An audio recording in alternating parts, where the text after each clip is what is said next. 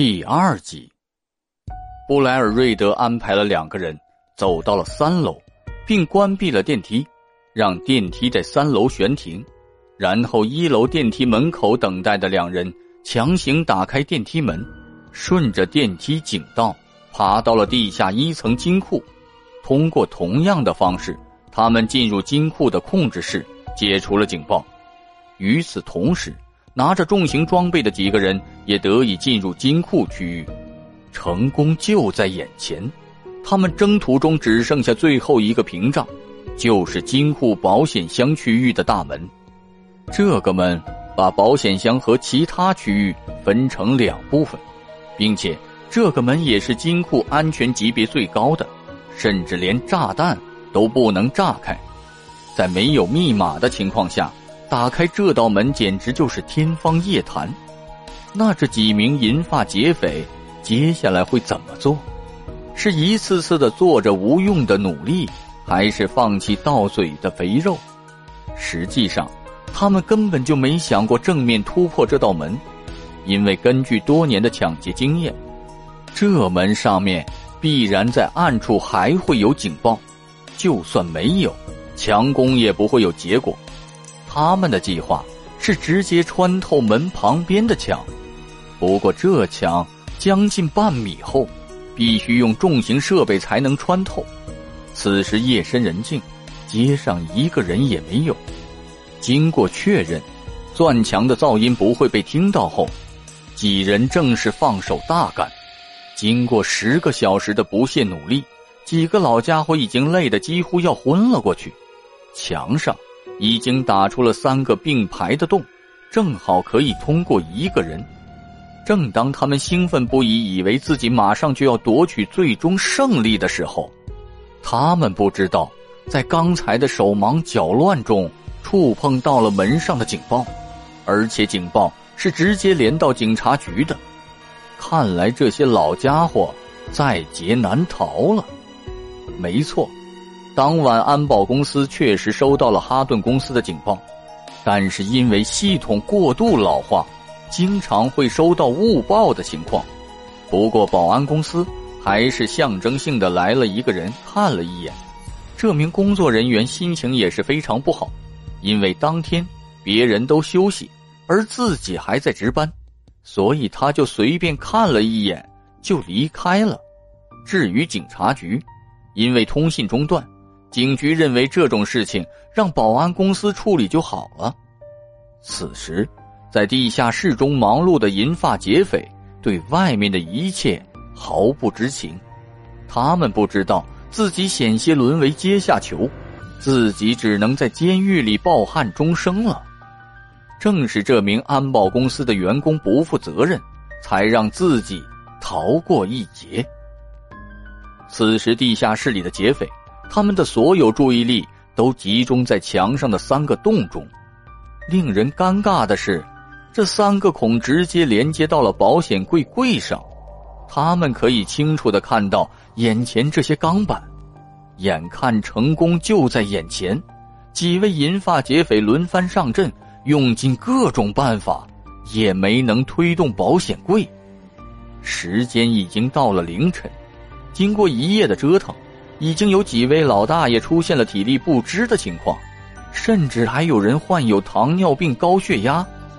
几个人商量了一下，还是休息一下，然后再买一些新的工具，之后再从长计议。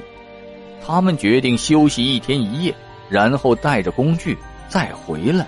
到了星期六，四月四日，休息了一天一夜的柯林斯开着一辆白色奔驰车。带着伙伴琼斯一起来到了一家工具商店，他们在店里买了一个液压伸缩机，然后他们开着车到了哈顿花园金库大楼附近转了几圈。经过确认，并没有人发现他们在地下金库做的事。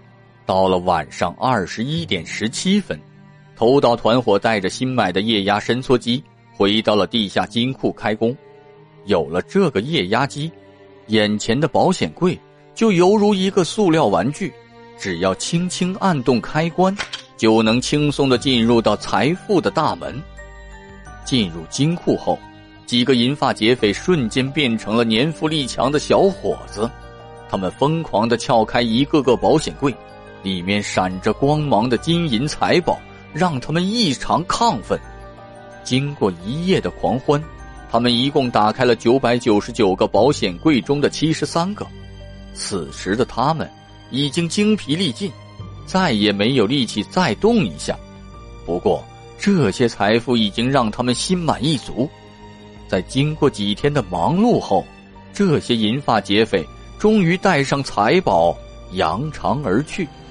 他们的罪行直到四月七日才被发现。感恩假期结束，哈顿公司的员工呆呆的看着眼前的一切，他们不敢相信，凌乱不堪的公司是那个牢不可破的地下黄金堡垒。曾经铜墙铁壁堡垒，如今只剩下断壁残垣。这几天，究竟发生了什么？没人能相信，这个七十年来充满荣耀的世界最安全金库会被盗。警方接到报警，这个案子也实打实的让警方吓了一跳。这个案子影响太大，伦敦作为世界金融中心之一，在这里。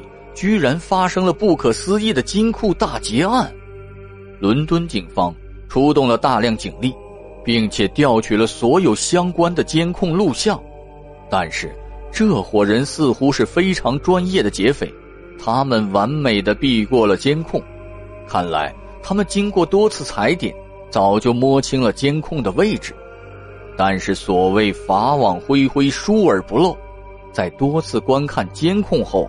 警方还是发现了可疑之处。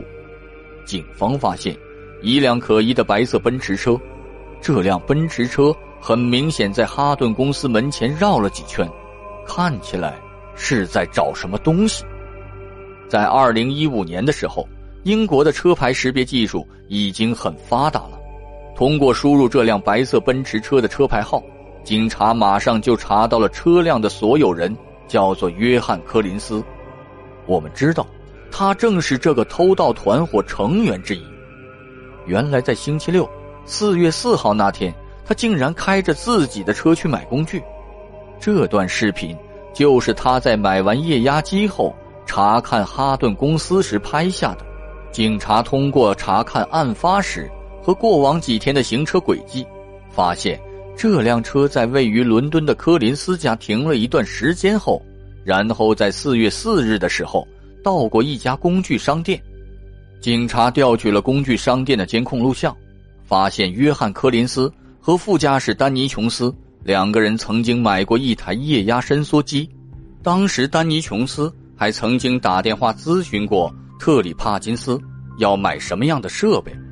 于是，警方通过通讯记录，很容易的锁定了他，然后顺着一系列的线索。又牵出了头目布莱恩·瑞德。由于团队成员约翰·柯林斯开着自己的车，被警方识别出了车牌号，从而牵扯出了所有的同伙。大概一个月后，也就是二零一五年五月九号，全部的八人全部被抓获。但是人虽然被抓住了，赃物的追回却不容易。这几个老家伙真是守口如瓶的老顽固。始终不肯说出赃物的藏匿地点，在警方的努力下，还是找了一些赃物，其中的一些珠宝被埋在了北伦敦的一个墓地里，但是大部分的赃物还是没有被追回。二零一五年九月一日，也就是案件发生的五个月后，哈顿花园保险库公司即宣告破产，结束了长达七十多年的运营，一夜之间。这个曾经被称为“地下黄金堡垒”的哈顿公司，彻底丧失了往日的光芒，再也没有人会把东西存放在这样的保险库了。